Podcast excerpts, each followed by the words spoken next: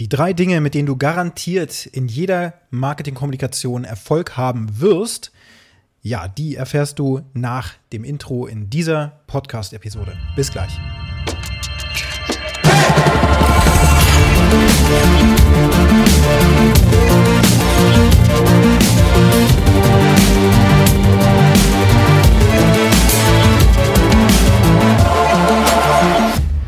Das Wochenende ist rum zu dem Zeitpunkt, wo ich hier diese Podcast-Episode aufnehme.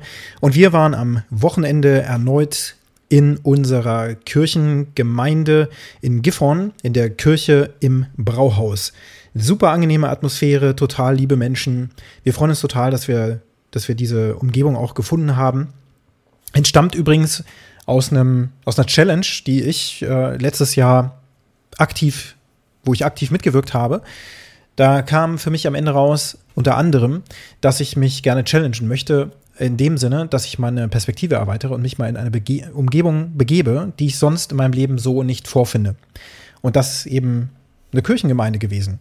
Ich habe es meiner Frau erzählt und das hat nicht sehr lange gedauert. Dann hat sie auf Instagram im Grunde von einer Freundin gesehen, dass die da gerade irgendwo bei einer Taufe ist und so. Und dann, die sah total anders aus. Ja, da sind dann drei äh, junge Männer, glaube ich, äh, in so ein so ein Tauchbecken im Grunde hineingestiegen, haben sozusagen ihre, ihre Taufe da äh, erlebt und das war eben in der Kirche im Brauhaus und das hatten die auf Social Media in ihrem Marketingkonzept eben gepostet und das hat eine Freundin meiner Frau entsprechend geshared.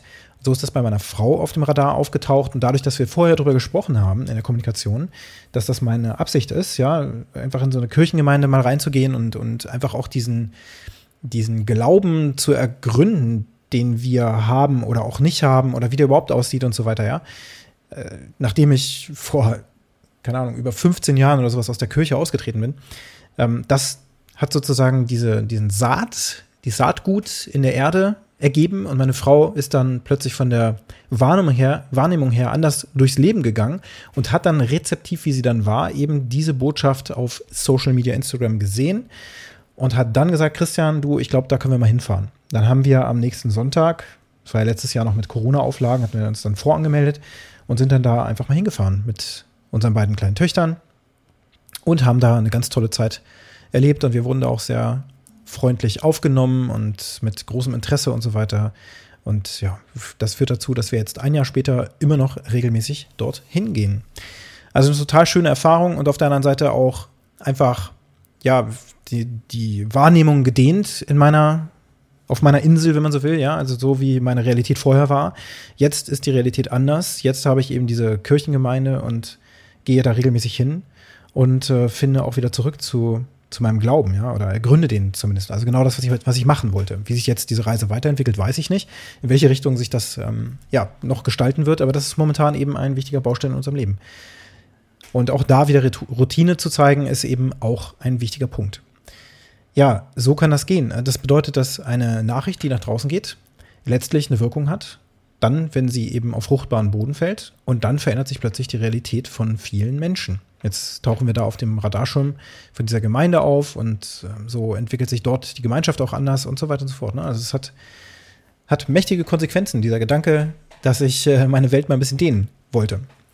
Ja, was hat das jetzt für eine Relevanz zum Einstieg in diese Podcast-Episode?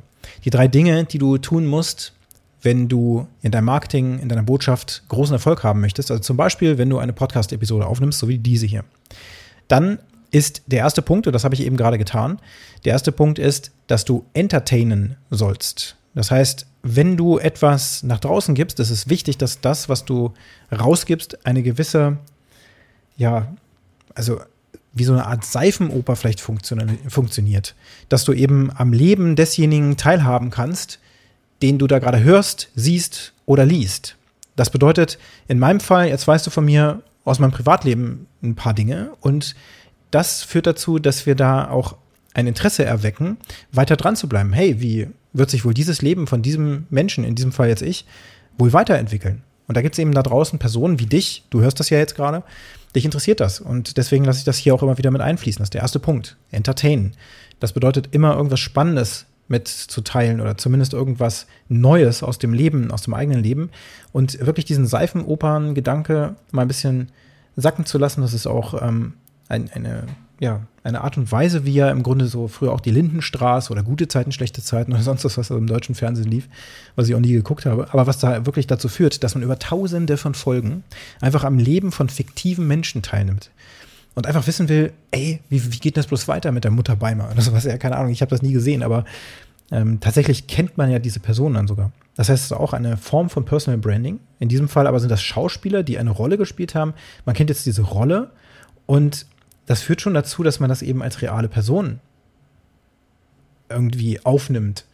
Und dieses Prinzip kannst du aber jetzt für dich selbst in deinem Personal Branding eben auch anwenden. Entertainer, erzähl die Geschichte weiter, Cliffhanger, wie, was passiert wohl als nächstes, ja? Du kannst es auch schon anteasern und so weiter und so fort. Das muss auch nichts Großartiges, extrem Tolles, Spannendes mit Explosionen oder irgendwas sein, war ja eben gerade auch nicht. So, es war einfach so, hey, ich habe meine Welt gedient, ich bin so ein Typ, der eben expandiert, niemand stehen bleiben möchte, sondern ich möchte meinen Horizont erweitern und das bedeutet eben, dass ich ganz viele neue Dinge erleben werde, weil ich ja immer meinen Horizont auch entsprechend ausdehne. Der zweite Punkt ist, liefere Mehrwert. Entertain, Mehrwert. Der Mehrwert jetzt ist hier sogar, dass ich, wir machen jetzt praktisch so eine Art Meta-Ebene auf, ja. Wir gehen jetzt über diesen Podcast noch eine Stufe rüber und du guckst jetzt auf diesen Podcast schon mit einer anderen Brille, weil auch das tue ich jetzt gerade. Ich habe entertained, ich habe diese Kirchengeschichte gerade erzählt. Und ich erzähle dir auch gerade einen Mehrwert in deinem Leben, nämlich wie du dein Marketing optimieren kannst, anhand dieser Botschaft. Das ist der Teil 2.